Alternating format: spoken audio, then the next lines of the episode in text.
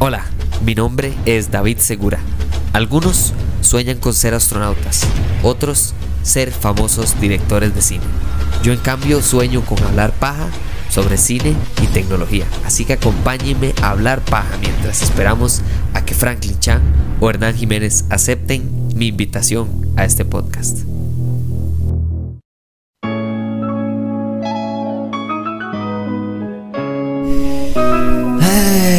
Ay, ay, ay, ay, ay.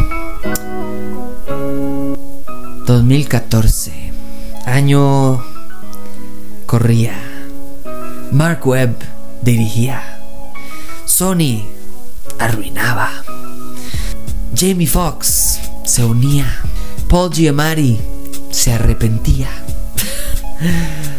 Ay, esta película, señores. Esta película. Qué dicha que no siguieron. Qué dicha que no siguieron porque de verdad que Andrew Garfield no se merece. No se merece el traje de Spider-Man 1, número 1. No se merece el guion de ninguna de estas dos películas. No se merece el villano de la primera película.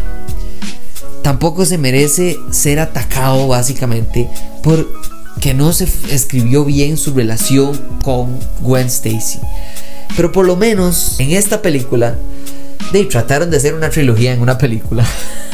por eso no le salió tan bien, pero por lo menos se notó un poquito más de esfuerzo. Creo que se notó un poquito más de esfuerzo. Y antes de entrarle a la película, pidámosle todos perdón, todos pidámosle perdón a Paul Giamatti públicamente aquí en Hablemos Paja. Disculpe por, por lo que le hizo Sony Entertainment, por lo que le hizo Amazing Spider-Man a su carrera profesional. Qué dicha y gracias a Dios que usted pudo seguir adelante y no, no, no sentir la marca eterna que pudo haber manchado su carrera profesional esta película. Es que usted lo hicieron, no lo hicieron un rinoceronte, no lo hicieron una vergüenza mundial, lo hicieron un ridículo social y, y, una falta de respeto al personaje del cómic, al personaje animado, al personaje, al villano en general de Rhino. Qué triste, de verdad. por lo menos Jamie Foxx trataron de hacer lo que algunos villanos lo hacen bien hecho. Eh, Batman Forever agarra al personaje de Riddler, ¿verdad? Este personaje tenía mucho que ver con la construcción de una persona que admiraba a Batman, que admiraba a la persona, que admiraba al superhéroe y que termina por no irle muy bien. La película de 1995, Batman Forever, con Tommy Lee Jones, con Jim, Carrey como el Riddler, ¿verdad? Eh, que creo que en español se llama la, la pregunta, el acertijo, el acertijo se llama. Que básicamente es esta historia de una persona que no todo el mundo quería, que básicamente se convierte en un villano. También lo hace, por ejemplo, Chira en Wonder Woman 1984, que no es una película también que mucha gente le cae bien. Pero bueno, lo hacen con Kristen Wiig, ¿verdad? Que actúa como Bárbara Minerva, que de, sí, es una, mujer que no, de, no le va muy bien y de repente recibe poderes y por ende se hace una persona increíble, pero también se hace villano. Jamie Foxx tratan de hacer lo mismo, él es una persona que admira a Spider-Man, que quiere ser como Spider-Man, que, que quiere mejorar y ser una buena persona que tras de eso la sociedad a su alrededor casi que se aprovecha de él y, de él se cansa y recibe poderes y, trata de vengarse de todo mundo eh, a través de esta necesidad de que alguien lo necesite, porque a él nadie lo necesita. En el trabajo él hace un trabajo importantísimo, pero no se lo hacen ver y por ende él se siente menos. Cuando se hace, recibe poderes, Spider-Man se acuerda de quién es él, Spider-Man le salva la vida, le dice usted mis, ojos y mis oídos en esta ciudad, yo te necesito y él, wow, qué chiva Spider-Man, me necesita a mí.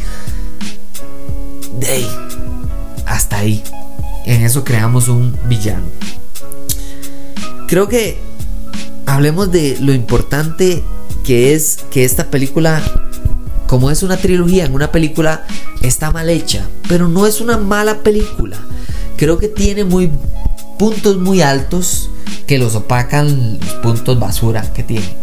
Y, creo que la mejor escena para describir esto es la escena de la persecución a Paul Giamatti antes de que lo metan en ese traje ridículo y estúpido del rinoceronte eh, que se está robando con un camión y demás y esta persecución que Spider-Man está llegando tarde a su propia graduación y mientras tanto estamos viendo también a eh, Jamie Foxx ¿verdad? Como Electro eh, llegando al trabajo y, que lo salva Spider-Man y también Spider-Man llega tarde y además de eso estamos en el discurso más importante de Gwen Stacy que finalmente le dan un poquito de carácter, le dan un poquito de verdad, de personalidad, le dan un poquito de empuje, ella se vale por sí sola, toma sus decisiones, no, no espera a Peter Parker, sino que le dice a Peter Parker, mire, yo voy a hacer A y si usted quiere hacer A, tiene que irse conmigo. Y si no, bueno, hasta aquí llegó lo nuestro y muchísimas gracias, o sea, como que ella finalmente es no, no una mujer, no, no, no, es un personaje. Y finalmente creo que eso es parte de la construcción que hay. Creo que si esta película se hubiera quedado, igual que Spider-Man 3, si hubiera quedado con uno, mucho, dos villanos, creo que le hubiera ido bien. Pero agarrar Paul Giamatti como villano, Jamie Foxx como villano, Harry Osborn como villano. O sea, es que es una cosa, madre, pero que no aprendieron de la 3. Otra vez le meten mil villanos, le meten mil cosas sobre las películas que podrían venir. Estamos tan preocupados sobre armar un Sinister Six, que para los que no saben, en los cómics y en los dibujos animados es muy popular que los malos de Spider-Man se unen y crean como un sindicato del mal en contra de él pero montalos como los Avengers, amigo. O sea, vaya poquito a poquito. Uh, pero bueno, creo que es importante porque es, es la caracterización de Jamie Foxx. Interrumpe la caracterización de Gwen Stacy. Interrumpe la caracterización, si es que hay alguna, de Paul Giamatti. Interrumpe ¿Verdad? O sea, como que se atropella ella misma. Como que con una mano está tratando de dibujar y con la otra se borra. Entonces no tiene mucho sentido. Por lo menos Gwen Stacy es un poquito más útil. Aunque me parece realmente ridículo que la madre a la pelea final llega por sí sola. Siendo hija de un policía. Llega a una escena de batalla sin por lo menos una pistola, amiga. O sea, usted no puede. Pero bueno, por lo menos ayuda y toda la vara. Bueno creo que esta película tiene una de las escenas de Spider-Man más importantes en el universo de Spider-Man, de películas, de dibujos animados, de lo que usted quiera. Que para mí fue hermoso ver el espíritu de Stan Lee en esa escena, que es cuando Spider-Man eh, está, salva a un niño que le están haciendo bullying eh, y que le rompieron como un proyecto ahí de ciencias que el MAE tenía. Y entonces el MAE lo, protege, le arregla con su telaraña el proyecto y camina con él como para no solo salvarle la vida, sino asegurarse de que esté bien, aunque no lo estén, no sé, haciendo bullying, destruyéndole, el, ¿me entiendes? O sea, como esta pequeña conversación con un niño de Nueva York, porque sí, eso es todos somos Spider-Man. En el episodio anterior hablaba de eso. O sea, es que todos somos Spider-Man porque cualquiera se puede poner este gorro. Y hablando del gorro, gracias. Gracias Amazing Spider-Man 2 porque ya no es una bola de básquet con anteojos de la Matrix. Gracias porque este, este traje de superhéroe finalmente es un traje de Spider-Man. Finalmente tiene ojos, ya no tiene anteojos. O sea, es finalmente un personaje que tiene que parecerse al hombre araña. No un hombre araña que usted tiene que adivinar a quién se le parece. O sea, no, no, no. No, no, no, no, no. Esta película es que es muy caótica. O sea, nos introduce a Paul Giamatti, nos da el discurso de Gwen Stacy y nos introduce a Electro. Ok, ahí está el malo. No, sucede que no. Sucede que llega Norman Osborn, finalmente lo conocemos, este bichillo. Que el Mae, por cierto, tiene cara como de que por lo menos está en sus 50, por lo menos. Eh, y el Mae se está muriendo de una enfermedad eh, de, que va destruyéndolo poco a poco. Le dice al hijo, mira, es que yo a tu edad ya estaba empezando a sentirme mal. Ah, entonces el Mae corre como si estuviera muriendo mañana y los síntomas le aparecen hoy y se le desaparecen mañana. Pero bueno, el Mae es el mejor amigo de Peter Parker, que es Harry Osborn. El Mae le dice, quiero la sangre de Spider-Man, aquí se, aquí se cumple el pecado más grave de todos, ¿verdad? Que es que básicamente descubrimos que los papás de Peter Parker estaban haciendo experimentos para poder alargar la vida o mejorar la salud de las personas en general por medio de cruzar ADN de animales o de insectos o de otras especies con humana para mejorar. Eh, eh, experimento que nos salió súper mal en la, en la primera película donde todos queríamos ser cacahuates. Y entonces ¿Qué es lo que llega a suceder? Que nos dicen que la razón por la que fracasa es porque es con el ADN de el papá de Peter Parker. ¿Cómo que? O sea, el mae puede inspirar a hacer el bien, pero nadie puede ser Spider-Man porque solo yo puedo. Uy, esa no es la construcción del personaje que nos dio Stan Lee. Y bueno, está bien, tal vez muchas personas me pueden decir, sí, pero eso es la personaje de esta película. Tiene usted toda la razón. Pero usted, para crear a Superman, entonces póngale otro nombre. Si usted quiere crear un Superman que está construido por medio de magia, de llámele Shazam. Si usted quiere crear un Batman que el más está confundido sobre si es villano o si es superhéroe, bueno, hágalo y le pone Nightwing. Si usted quiere hacer, o sea, es que no tiene que llamarse Spider-Man entonces, si usted quiere crear un superhéroe que tiene que ver con los experimentos del papá y el ADN, o sea, no sé, tal vez estoy siendo muy crítico en este momento porque no me gustó mucho esto, que criticaran tanto esta película comparada con la primera que por cierto es muchísimo peor. Esta película por lo menos tiene una construcción importante hacia su conclusión y se nota, igual que en Spider-Man 3, que no tenían que haber metido a Venom y que Sony le dijo a Mark Webb, no, disculpe, usted aquí no manda, mando yo porque yo puse la plata y mete a Venom.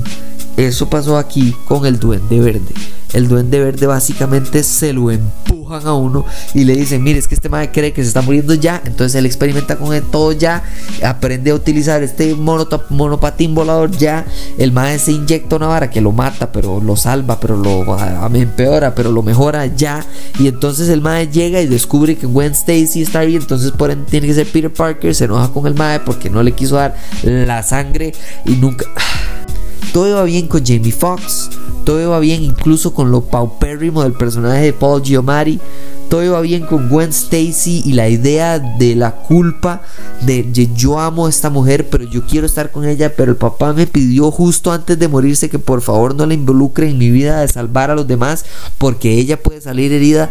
Eso construye casi que la necesidad de querer proteger a esta persona, que ella nos diga, no, me voy a ir porque yo no ocupo de su protección Peter Parker decide irse con ella, se le mueren los brazos.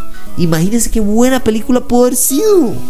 No es paupérrima, pero es que verdaderamente no es la película que Mark Webb y que muchos de los escritores tenían planeado montar, porque les obligaron a meter otros personajes. ¿Quién es el madre del sombrero? ¿Ah? No podemos verlo otra vez en la oscuridad. Ay, Dios mío es una cosa salvaje. Me encantan los detalles de esta película. El detalle de la caminada con el carajillo, que le arreglamos el proyecto de ciencias y Peter Parker, bueno, Spider-Man se va con él caminando y lo protege. El detalle de que Gwen Stacy decide dejar a Peter Parker botado para que él se dé cuenta que quiere volver con ella o si no quiere volver con ella y que la madre decide ser su propia mujer y irse a estudiar lo que ella quiere estudiar y ser quien ella quiere ser. Genial el momento en el que verdaderamente Peter Parker llega y pelea contra Electro y como Electro tiene la capacidad de la electricidad, el MAE tiene que utilizar magnetismo para que no le explote la ciencia detrás de los dispositivos que le permiten disparar telas de arañas. Genial. Eso demuestra que él aprende, adapta, entiende, es parte de su inteligencia científica. Además de eso, el MAE tiene la capacidad como Spider-Man de tratar de luchar contra alguien que es la velocidad básicamente de un rayo al tiempo que el maestro se burla prácticamente de él tocando la araña de papa y parón en la pelea final de la, de la película. Me parece una apuesta genial, una apuesta fundamental para un personaje que lo que quiere es desmitificar lo grande, increíble y bueno que es el hombre araña es una buena construcción, pero tan caótica, tan llena de manos de Sony, tan llena de interferencias, como que ustedes le pusieran una extraordinaria película. Como que usted le pusieran eh, eh, The Dark Knight, la película de Christopher Nolan del 2008, y se la pusieran en una gran pantalla con efectos y todo, pero es de la pantalla solo le sirve la mitad o, tiene hormiguero y, no, no, se ve bien, entonces usted como que no ve bien, entonces ¿cómo va a disfrutar usted de la película? Está demasiado saturada y cuando usted nada más agarra y le sigue echando azúcar y le sigue echando azúcar y sigue echando azúcar al té, ya no vas a ver a té manzanilla, vas a ver a azúcar con manzanilla. Y eso es lo que nos dieron. Nos dieron casi que algún vomitado ahí de múltiples más malos que quieren montar para el futuro, para armar este Sinister Six, para ver si logran hacer algo como los Avengers, que hace dos años, porque esta película es de 2014, hace dos años que sucedieron los Avengers, tratan de hacerlos, están tan preocupados por tratar de ser alguien más que no logran ser quienes son Spider-Man. Terminamos por lo menos con algunas cosas buenas. Ya hablamos de lo cosa buena que es el buen nuevo traje. Me gustó el uso de la cámara lenta para entender eh, el sentido arácnido. Me gustaron las escenas de acción. Me gusta que hay menos efectos especiales. En esta película se utilizaron equipos enteros de eh, personas especialistas en acción, en, en, artes marciales, en parkour, en etcétera, para que Spider-Man no fuera tan eh, generado por computadora. Me encanta la, idea de, utilizar a Gwen para exaltar la genialidad de Spider-Man, utilizar magnetismo, ciencia, tecnología y básicamente terminar esta película con un caos total que nos da un arroz con empanada de queque porque nadie sabe qué querían hacer. Y entonces, claro, les toca esto más, poner la cara y decir, muy linda la película. Y ah, ustedes sabían que en esta película tenía que salir Shailene Woodley, así se llama, Shailene Woodley, Shailene, Wood, Shailene Woodley. Bueno, ella era Mary Jane. Mary Jane salía... o sea que otra vez tenían tres villanos y dos intereses románticos. o sea, trataron de hacer la versión 2014 de Spider-Man 3. Por eso esta película no funcionó, pero no es tan paupérrima como la primera. Aún así, fue mala y por eso destruyó la oportunidad de que hubiera más películas de estas. Y por eso la otra semana vamos a hablar de éxito por medio del universo cinematográfico de Marvel. De una película que tiene un montón de Iron Man y que usted podría decir que tiene demasiado Iron Man o demasiado Marvel, pero que aún así se concentra absoluta y totalmente en Spider-Man. Creo que el hombre araña brilla fenomenalmente en el universo cinematográfico de Marvel de la misma manera en la que cuando usted genera una película que se llama Guerra Civil, Capitán América, Guerra Civil, que tiene más de 8 superhéroes. Y usted aún así se da cuenta que la película es sobre Steve Rogers, Capitán América. ¿Cómo eso se logra? La gente que hizo esta película de Amazing Spider-Man 2 y, y Spider-Man 3, por cierto, nunca jamás podrían haber hecho eso que se logró eso llegamos la próxima semana. Este es el final de las películas lamentables de Mark Webb junto con Sony. No culpo a Mark Webb, no culpo a Paul Giamatti, no culpo a Andrew Garfield, no culpo a Emma Stone, no culpo casi a nadie del reparto. Culpo totalmente a los escritores, a Sony y lamentablemente, sí, a las personas que nos trajeron esta película. Muchísimas gracias por escuchar estos episodios, por, por conectarse esta semana y estar cada vez más cerca del desenlace que es Spider-Man No Way Home. Muchísimas gracias por utilizar el código CRPaja en smoothmyballs.com, por escribirme en redes sociales, Hablemos Paja CR en todas las redes sociales. Muchas gracias por acompañarme semana a semana acá en Hablemos Paja. Disfruten un montón de las películas que ven, de las opiniones que esas películas le generan y nos hablamos en la próxima. Ya saben, se vienen sorpresas de descuento que les tengo con el nuevo patrocinador de Hablemos Paja.